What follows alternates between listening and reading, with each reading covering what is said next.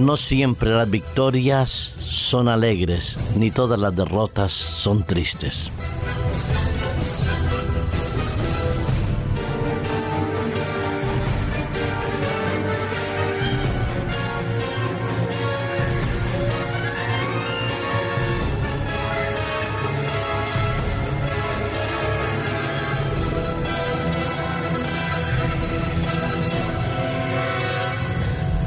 Abrir los periódicos hoy lunes tiene dos virtudes o dos defectos, o dos alegrías o dos tristezas.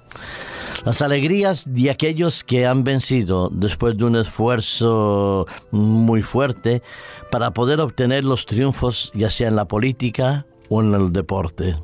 Es la alegría de aquella persona o de aquel equipo o de aquel entrenador o aquel dirigente que después de un esfuerzo encomiable, después de haber trabajado durante un cierto tiempo preparando un determinado proyecto, ha llegado a obtener el triunfo aspirado, la victoria deseada y el logro obtenido. Esa es la victoria que da alegría. Hay otras victorias que producen un cierto tristeza, que dejan un sabor un tanto amargo o agridulce, sabor agridulce.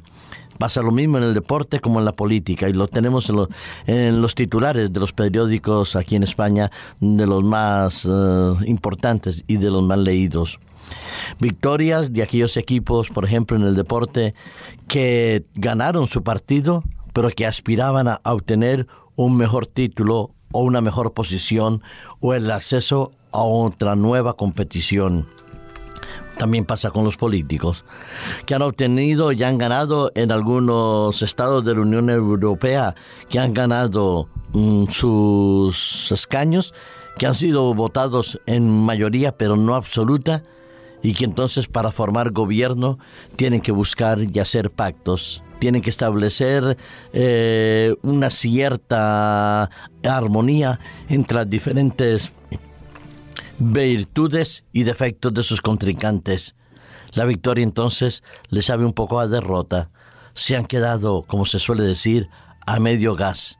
Y entonces tienen que buscar nuevos proyectos, nuevos amigos, nuevas alianzas y nuevas ilusiones las derrotas de por otro lado de otros representa un motivo de alegría. Grupos minoritarios que han llegado a acceder a algunos escaños en algún parlamento y que esa pequeña derrota y transformada en gran victoria o, pequeña victoria, que es una derrota porque no han logrado obtener todos los escaños que aspiraban, pero que al menos han logrado formar parte de alguna institución o de algún equipo, que a pesar de haber empatado o perdido, logra mantenerse en una categoría determinada.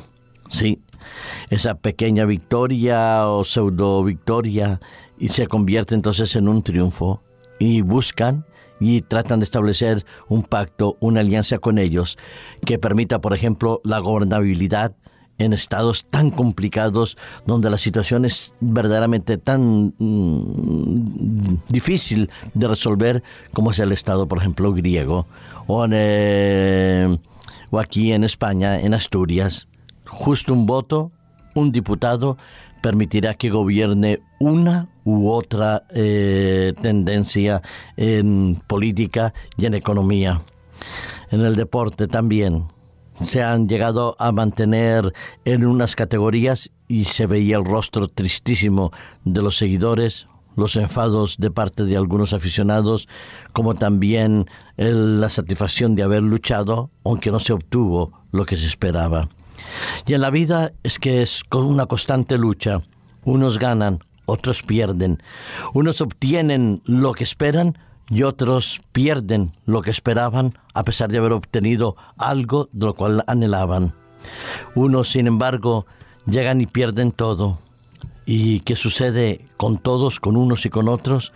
Que a pesar de las victorias obtenidas, de los logros realizados, vemos que en sus rostros existe de un lado la satisfacción, pero del otro lado la tensión. Y como decía un cierto entrenador, el triunfo es verdaderamente estresante porque entonces toda la afición, todos los seguidores de los partidos políticos van a exigirle a los representantes, a los gobernantes, a los triunfadores que mantengan ese mismo nivel o que cumplan con todas las expectativas que se les ha dado. Y entonces las victorias se transforman en situaciones de estrés, de inquietudes.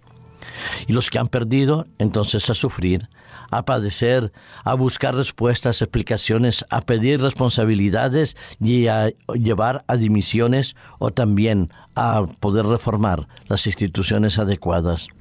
Se examinan entonces todos los logros y las derrotas obtenidas y la satisfacción es muy pasajera y el sentimiento de tristeza quizás es más duradero.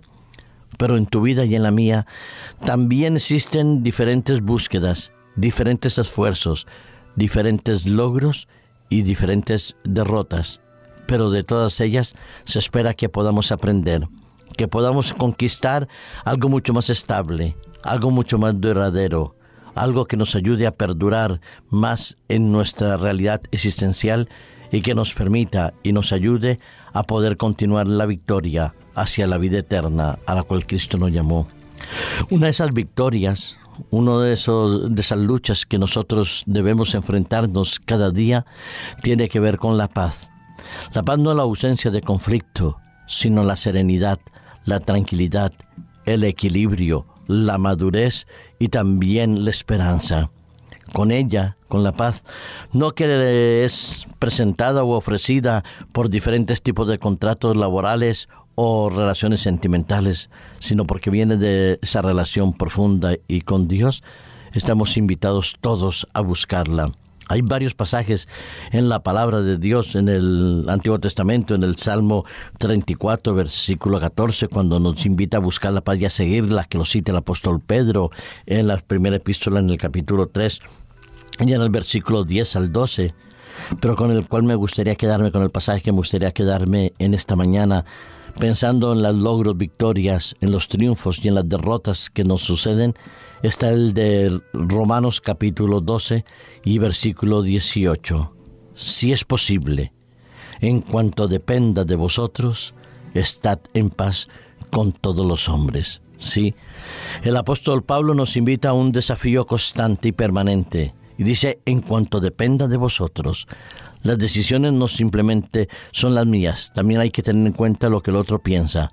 Pero sí dice el apóstol Pablo que debo hacer todo lo posible y meter toda, como se suele decir, la carne en el asador, debo hacer todo mi esfuerzo para buscar la paz con todos los hombres. En la epístola a los, a los romanos, como en la epístola a los hebreos, nos dice que los seres humanos busquemos la paz porque con ella nosotros podremos ver a Dios. Busquemos la paz, hagamos todos nuestros esfuerzos, invirtamos todo nuestro tiempo, pero sobre todo toda nuestra consagración en oración, pidiéndole a Dios que nos ayude a tener paz los unos con los otros, para que nuestras victorias siempre sean victorias, que nos llenen de alegría, porque estamos en paz los